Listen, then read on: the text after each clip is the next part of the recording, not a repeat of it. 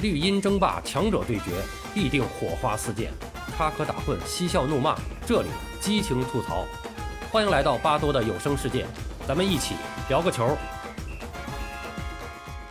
朋友们好，我是巴多。昨天啊，咱们简单回顾了一下亚洲杯的历史。今天呢，亚洲杯就要开幕了。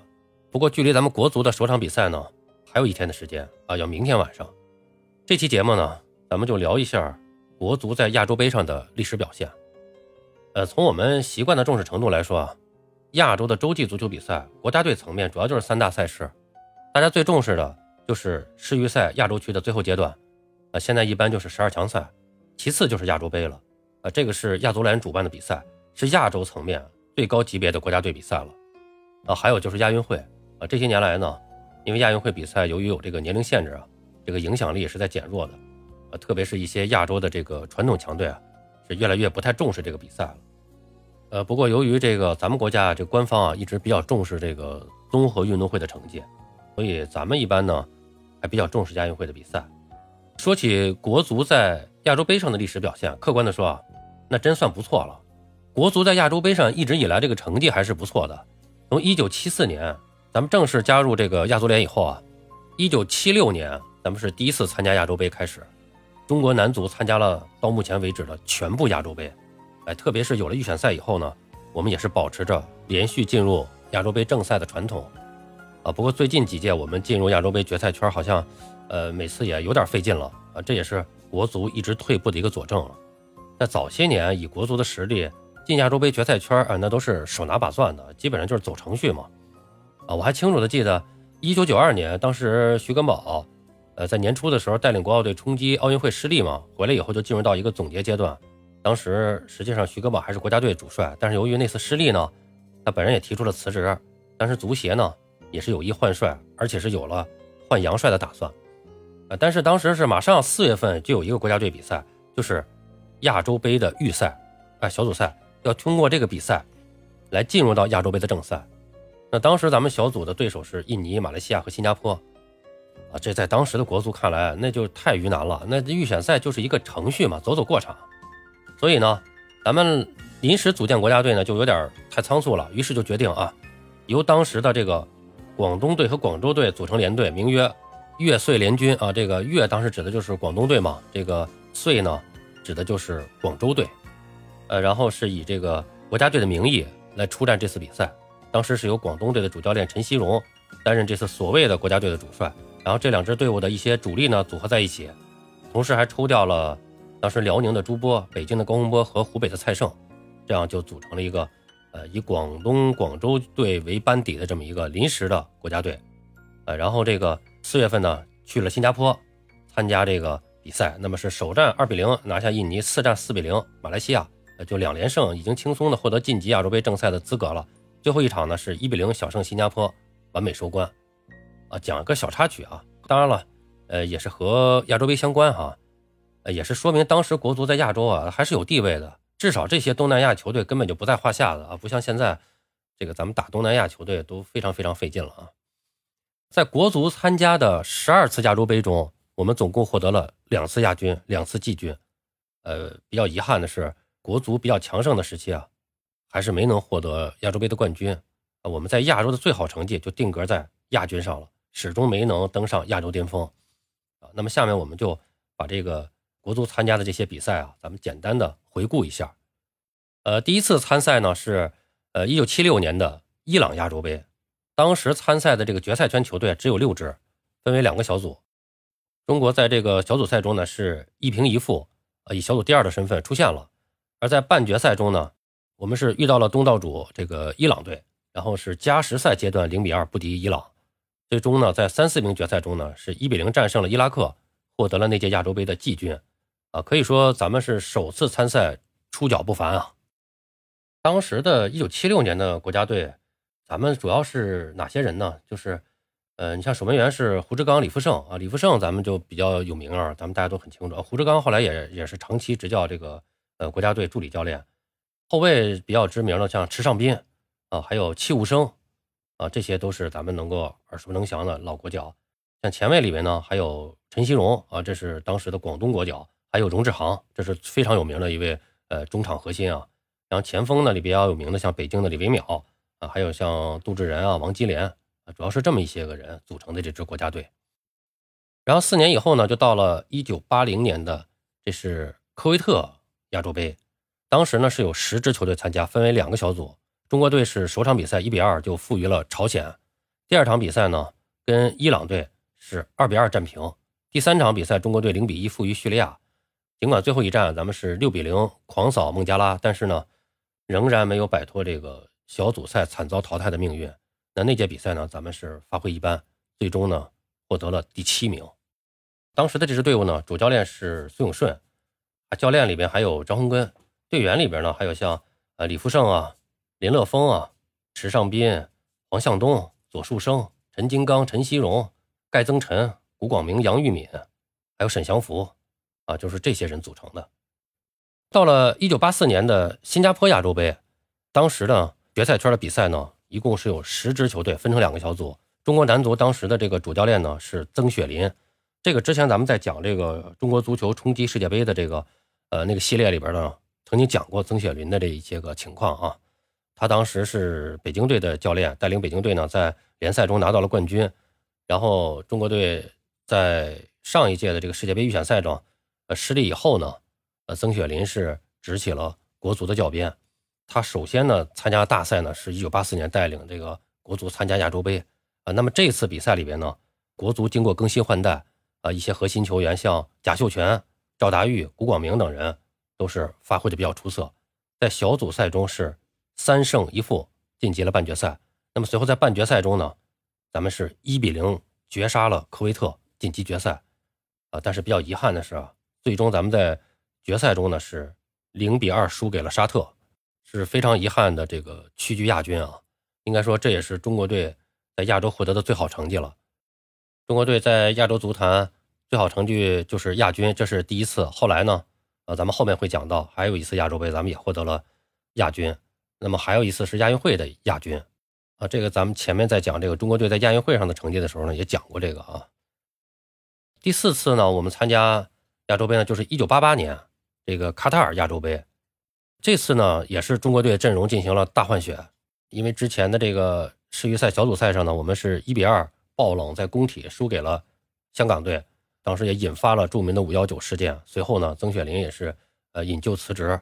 然后高峰文呢是走马上任，国足就开始了进行了一次大换血。那么在高峰文带领下呢，小组赛咱们是两胜一平一负出现，半决赛呢，咱们是遭遇到了这个韩国队，在加时赛的时候咱们是一比二告负，也是从这个时候开始啊，算是正式的落下了这个恐韩症的根儿啊。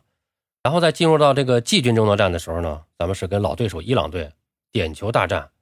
呃，但是非常遗憾，咱们出场的三个人都把球踢飞了，啊，最终呢，只能是获得了第四名啊。但是现在看起来，第四名的成绩也不错了啊。然后就进入到了一九九二年的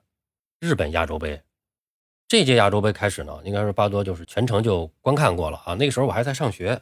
我还记得很清楚，第一场比赛，呃，是一场下午，然后那个从学校还说说说实话，那会儿还从学校。翘课翘了一堂课，然后呢，骑自行车赶回家。我当时从学校到家骑自行车需要一个小时的时间，但是我非常快，骑了四十分钟就到家了。然后赶到家里看，一进门打开电视机，因为在日本举行嘛，就那个就像丰田杯一样，他吹的那个喇叭，全场都是那声，嗡嗡嗡的那声。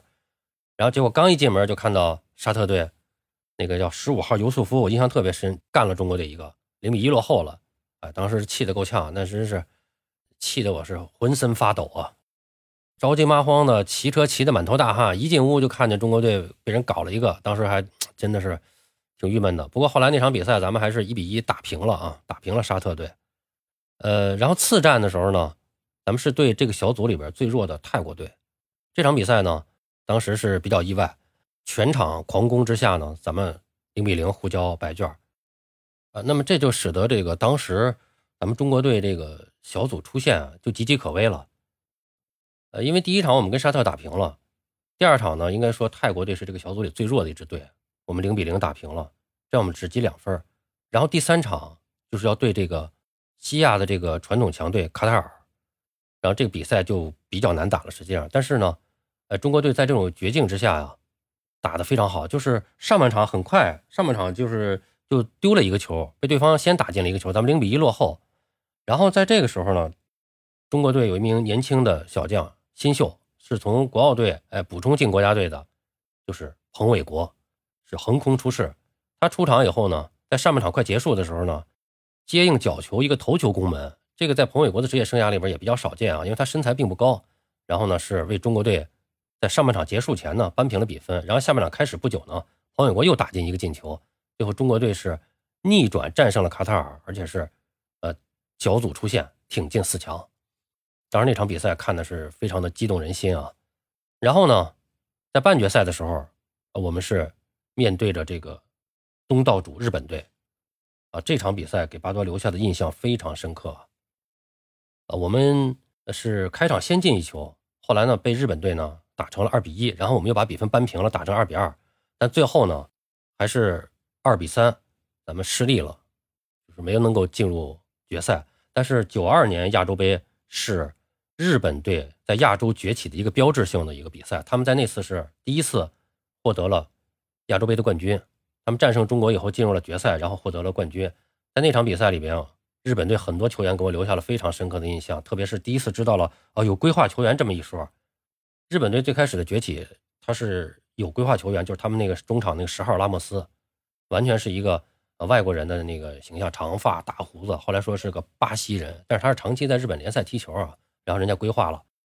当时他是日本国家队的这个中场核心啊，踢的是真的是非常生猛。还有那个像十四号北泽豪啊，这个我都是印象非常深刻。当然还有他们的。当家前锋三浦知良，三浦知良在这这届亚洲杯上也是大放异彩。最后决赛的时候也是凭借他的进球，日本队是呃一比零战胜对手，登上了亚洲之巅。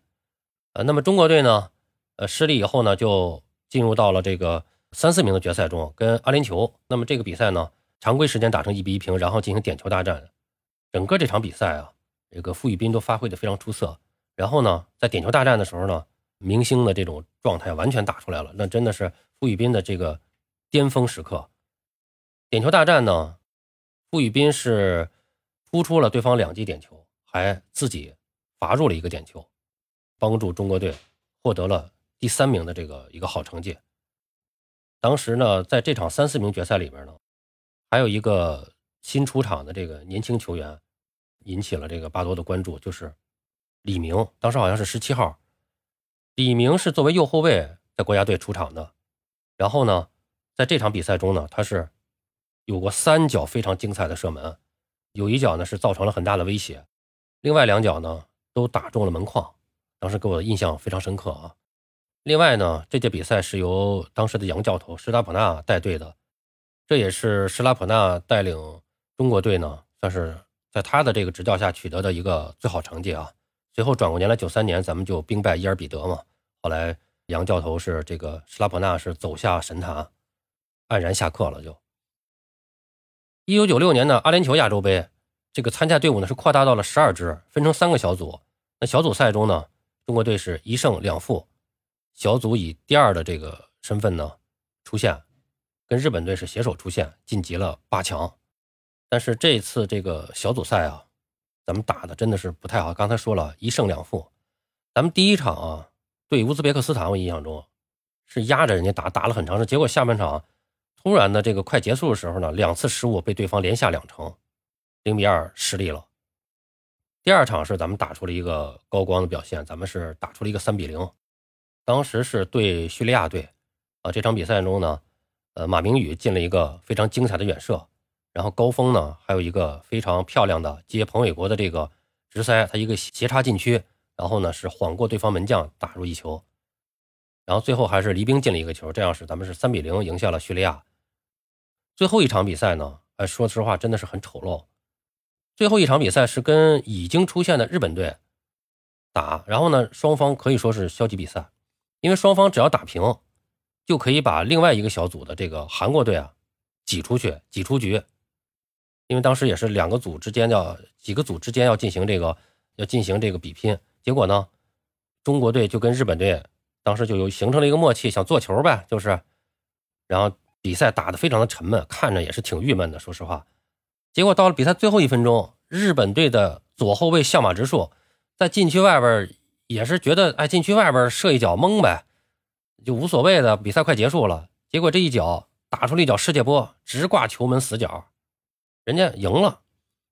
结果中国队当时就觉得就就就很难了，这个比赛能不能出现就很难了。但是呢，后来是靠后来是靠其他小组的这个胜负关系，最后呢，咱们凭借着一场三比零的大胜呢，比较来比较去呢，咱们还出现了。所以这个当时这个小组出现，说实话出现的是比较郁闷的啊。然后进入到四分之一决赛以后呢，中国队呢是面对着沙特，开始我们打的是不错的，一开场就出人意料的，我们就是连下两城，二比零。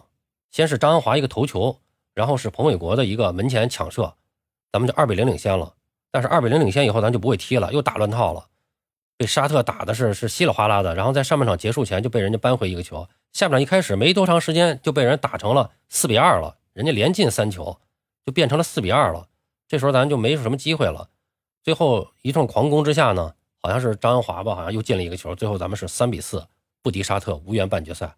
整个的排名呢也是比较低的，咱排在了第八名。所以那届亚洲杯咱们打的是比较混乱的啊。但是那届亚洲杯呢，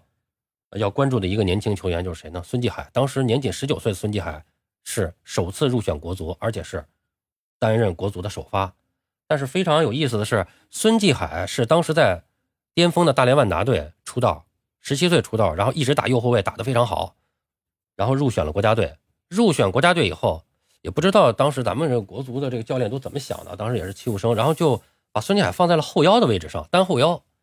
然后就把当时的那几年一直培养的这个打主力的这个单后腰，就是江峰，就给拿到了替补席上，然后甚至后来呢又把江峰放到右后卫上，就把相当于把江峰和孙继海两个位置就对调了，就不知道怎么想的，反正呃最后那次比赛呢，实际上孙继海发挥的也一般吧。就我发现我们的这个国产教练有的时候啊，总是喜欢搞一些创新，莫名其妙的创新，队员这个搞些新位置，啊，倒来倒去的，擅长打哪个位置你就让他打哪个位置就行了。孙继海后来在国足是打了很多的位置，虽然他能力很强，能适应多个位置，开始打后腰，后来打右后卫，后来又打左后卫，哎，左前卫、右前，反正都打过。最后直到米卢来了以后，等孙继海进国家队的时候，是固定在右后卫的位置上，人家发挥的非常好。人孙继海到曼城打了那么多年，人不一直也是主要是打右后卫或者右中卫吗？就是这个球员适合他最擅长的位置是什么，你就把他放在这儿，不要瞎搞事情。两千年是黎巴嫩亚洲杯啊，应该说这个呃，当时呢，黎巴嫩还是饱受战乱的呃侵扰啊。当时一共有十二支球队参加小组赛首轮，中国队是二比二战平韩国，这场比赛也是成为当时的一场经典。啊，为什么这么说呢？就是其实我们后来看了很多采访，包括像范志毅啊，还有很多人啊，都会提到那场比赛，中国队跟韩国队，呃，打成了一个二比二平。其中有一场有一脚球，就是从后场开始倒，咱们倒了十七脚吧，是十几脚，然后最后由边路呢，边路的右后卫陈刚呢传中，然后这个中路的宋宝珍头球顶进去，那是中国队历史上比较少见的这种团队配合的进球，而且是攻入韩国队的一个场比赛呢，也成为国足的战史上的一个经典吧。然后第二轮的时候呢，咱们是四比零屠杀印尼，最后一轮呢是零比零战平了科威特，是拿到了小组的头名，力压韩国晋级八强。在八强战中呢，国足是三比一，呃取胜卡塔尔，晋级四强以后呢是二比三再次不敌日本，无缘决赛。啊，在那场比赛中呢，呃，应该说这个咱们也打得不错，实际上是这个当时这个杨晨，杨晨有一个这个。呃，千里走单骑的一个远射，那进的非常漂亮。最终呢，咱们在这个三四名的这个决战中呢，又遇到了韩国队。最终咱们是激战一百二十分钟，零比一落败，获得了第四名。那次比赛呢是米卢带队参加的，米卢刚刚上任，大概几个月的时间吧，带领着球队呢参加亚洲杯，呃，取得了这个成绩，应该说还是不错的啊。当时那个队伍刚整合的时间不长，而且在对韩国队这场比赛中呢。咱们是有多名队员受伤停赛，呃，这个情况比较严重。到最后呢，咱们的换人都没得换了。我印象非常清楚，到最后没人可换了。这个，但是还是要调整场上这个阵容啊，保持这种体力啊。然后当时我记着，呃，米卢到最后的时刻都把这个谢辉换上场，只有一个人可以换了，就是谢辉。但上去以后呢，谢辉打的是后腰，那个是他是没办法，但没办法了，因为中场需要补人，有人又又受伤不行了，得换一个人上去。替补席上没人了，只有一个谢辉没伤能上。然后谢辉上去呢，临时顶在中场中前卫这个位置上啊。但最后那段时间呢，谢辉在中场发挥的还不错呢，印象很深嘛。谢辉上去以后，我当时就想，这谢辉上去他打什么位置啊？那前锋没有位置啊。但是咱们现在中场缺少。后来一看，哎，他上去还真是打的中场，打的还不错。这是两千年亚洲杯，然后就到了二零零四年。这个亚洲杯呢，就来到了中国啊，在北京举行的。那么这届亚洲杯呢，咱们作为东道主，在比赛中应该说是表现比较出色，那支队伍也确实比较强。二零零四年正好是二零零二年，呃，世界杯下来以后，当时是米卢离开了国家队，然后阿里汉接手了。然后呢，在二零零二年的那个世界杯那个阵容的基础之上呢，呃，做了一些调整，像郑智啊，呃，进入了国家队，然后邵佳一呢也开始打主力了。呃，那届亚洲杯里边呢，我们的阵容呢，像徐云龙啊、李玮峰啊，刚才说到的郑智、孙祥、孙继海，然后季明义、张耀坤、魏鑫，这是后卫线啊。当时因为这个范志毅的这个退役啊，我们暂时没有特别合适的这个中后卫，特别是打自由人这个位置上。那么双中卫当时用的是郑智和李玮峰，呃，右后卫用的是孙继海打的主力，然后还有徐云龙。然后左后卫呢是孙祥打的主力，当时这个阵容很强。中场像李明，就是世界杯上他没有能够去成，但是呢随后呢还是入选了国足，这也是李明为国家队效力的最后一次大赛。还有像赵俊哲、邵佳一，还有大连队的严峰打的左前卫，还有李霄鹏、周海滨，啊，还有郑斌，啊，郑斌当时的是这个国足的主力左前卫。非常遗憾，前两天我们看了那个中纪委那片子了，郑斌可以说是被李铁拖下水了。然后前锋当时是这个李金羽和李毅是打主力，当时这个阵容应该说是确实是比较强的。然后我们整个这个比赛呢，打的还是不错的。呃，小组赛呢，我们是二比二战平巴林，五比零胜印尼，一比零胜卡塔尔。然后四分之一决赛呢，我们是三比零伊拉克。对伊朗的这个半决赛呢，我们是九十分钟一比一，那么点球是最终呢是总比分五比四淘汰伊朗。当时中国队每一场比赛我都认真看了，客观的说，当然这个也是很正常的，就是在咱们主场比赛，在决赛之前的这些比赛里边，我们多多少少的在裁判上面我们是占点便宜的，至少我们没吃亏。有很多场比赛对手都有都有红牌，包括伊朗，我印象中至少有两个人被红牌罚下，啊，当然都是这个这个确实对方有犯规出牌出的，但是这跟裁判执法的尺度多少有点关系啊，至少我们没有吃亏。咱们就这么说吧，当然咱们也肯定不是像像那个韩国队那种做法，应该说咱们还是在尺度之内利用了主场的优势。但是在决赛的时候，决赛对日本，我们非常遗憾，我们可以说是吃亏了。当时的中国队跟日本应该说实力上确实是比日本要略逊一筹，但是加上主场作战加持，按说我们当时是有机会冲击冠军的。而且我们在零比一落后的情况下呢，当时是由这个。大连队的双星，左边的严峰强力突破，突破到禁区里边以后呢，倒地横传，然后呢，我们的右前卫李明是杀入到禁区里边接球，一脚非常精彩的推射，把这球贴着立柱推进了球门。这个球进的非常精彩，当时扳成了一比一平。但是随后呢，日本队的有一个反超的一个角球中有一个反超，是他们的队员是用手很明显用手打进去，当时应该说裁判没有看见，非常明显的一个手球。当时也没有 VR 什么的，这些东西都没有。中国队是在主场遭遇了这个不公正的判罚，一边落后以后呢，到最后时刻呢，咱们是全线压上，希望能够扳平，又被日本队打了一个反击，最终呢是一比三落败，是再次屈居亚军。那是中国队最好的一次登顶亚洲之巅的机会，非常的遗憾。然后就是三年以后，到了二零零七年，啊，这个是因为一个赛制的调整，时间的调整。三年以后，二零零七年这个印马泰越亚洲杯，这次亚洲杯呢，十六支球队参加争夺，中国队和伊朗、乌兹别克斯坦，还有东道主之一的马来西亚同组。这次比赛中国队非常的遗憾啊，就是首战啊马来西亚，我们是五比一大胜，取得开门红，打得非常好。然后次战伊朗队，中国队是抢开局非常成功，直接二比零领先，而且当时是，呃，年轻的小将毛剑卿。呃，打左边锋印象非常深刻，出场而而且打进了一个非常精彩的进球。毛剑卿当时是首次入选国足，咱们很快二比零领先，但是最终呢，这个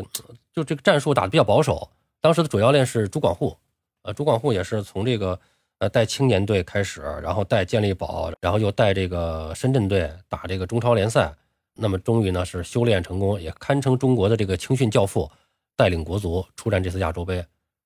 但是在对这个伊朗这场比赛呢，二比零领先以后呢，比较保守，整个中国队打的比较混乱，被对手追成了二比二平。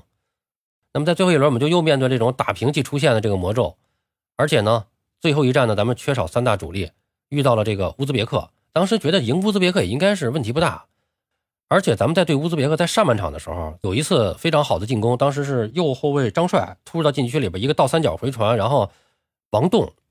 王栋的一脚射门打在了立柱上。如果那个球进了，咱们上半场领先了，我觉得咱们战胜乌兹别克是没问题的。但是那个球没进，结果后来下半场以后呢，到比赛的后半段呢，我们就突然的就整个的后防线就就断电了，连续的出现失误。包括李伟峰在内啊，一些这个当时中国队的后卫都连续的失误，被乌兹别克利用三次定位球的机会连下三城，直接零比三输掉了比赛。结果最终中国队小组赛三战一胜一平一负积四分，惨遭淘汰。这是咱们参加亚洲杯二十七年以来首度无缘小组出线。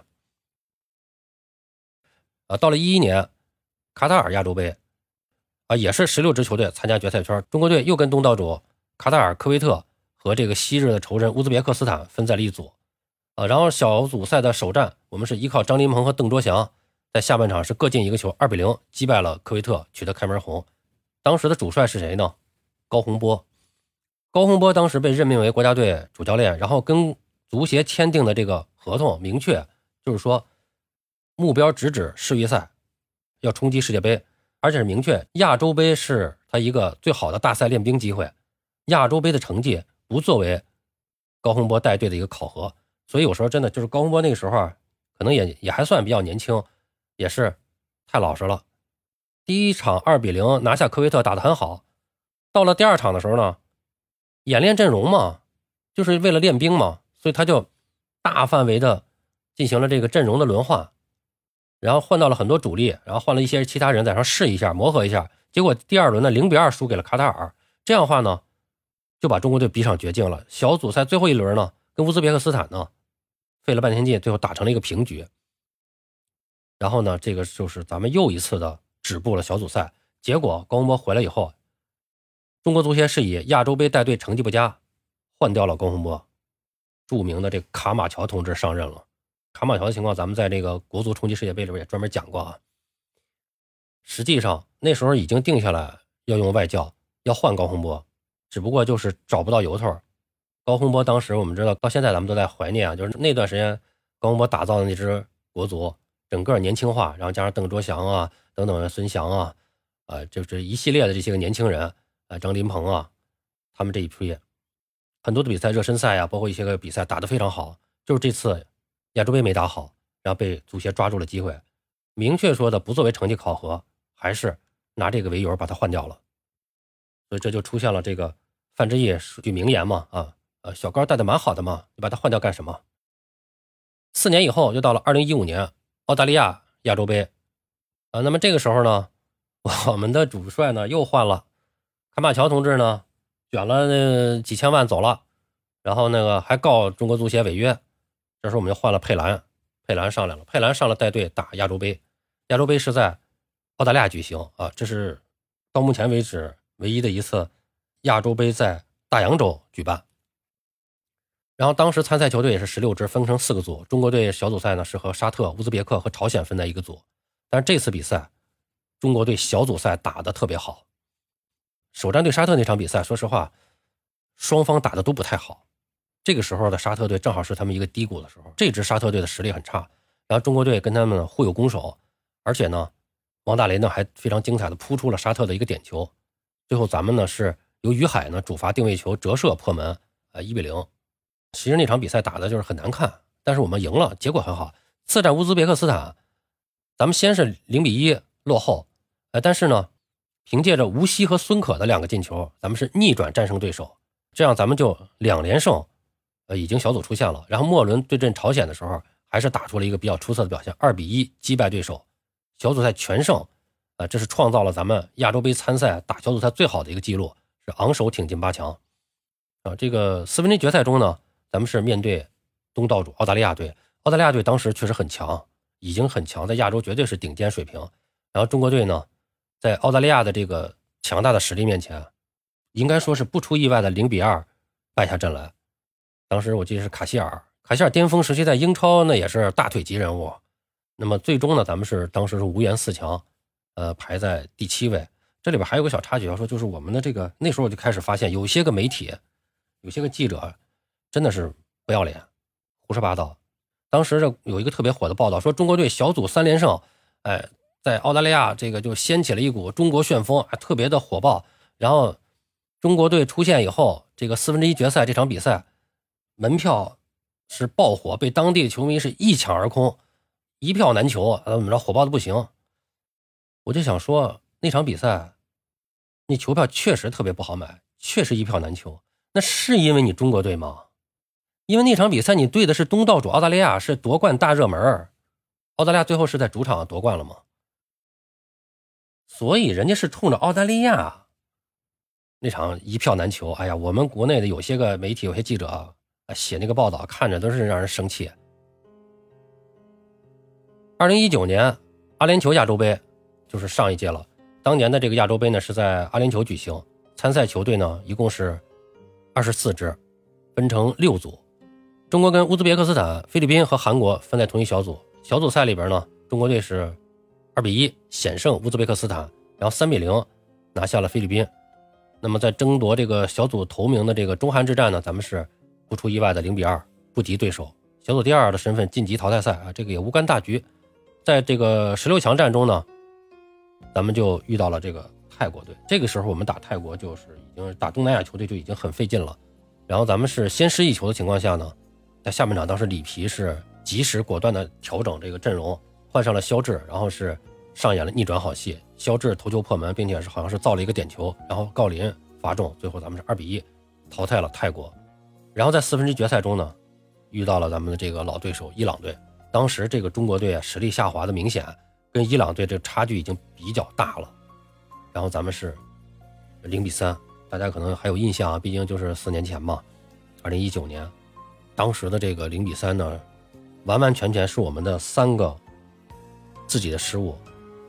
呃，先是冯潇霆的一个失误，送给对方一个。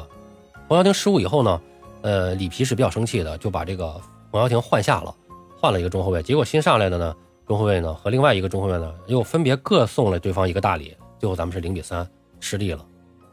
这场比赛结束以后，我有一次那个碰到这个南方男指导啊，我跟他聊。聊天我就说，哎，我说这次亚洲杯，我感觉还是对伊朗有点遗憾啊。一开始觉得跟人家实力差距特别大，但实际上我们是三个失误送给了对方三个球。如果没有这三个失误，没准还能拼一拼。后来男指导跟我说，他说我们一上来啊，就失误送了人家一个，然后又失误又送了人家一个。那这个时候人家都已经二比零领先了，你们还在送礼，所以伊朗队也没有死乞白赖打。你送了我三个球，我就已经三比零了，我还用再发力吗？他说：“如果当时中国队没有这种失误送给人家，凭伊朗的实力打咱们三比零也照打。”哎，我觉得这个说的是很有道理的。反正总之呢，咱们是未能再进一步啊，停在了伊朗队脚下。然后咱们是排名最后呢，当时是第六名。好了，朋友们，这就是中国队从一九七六年以来参加历次亚洲杯的一个呃简要的基本情况吧。呃，因为时间有限，咱们也有些比赛呢。呃，有些情况咱也没法说的那么细。就您的这个印象中呢，有哪些特别印象深刻的比赛或者进球或者球员或者事件？咱们可以在评论区里边继续聊。好了，朋友们，今天咱们就聊到这儿，感谢您的收听。您有什么想和巴多交流的，咱们评论区见。欢迎收听、订阅、评论、转发。巴多聊个球，我们下期再见。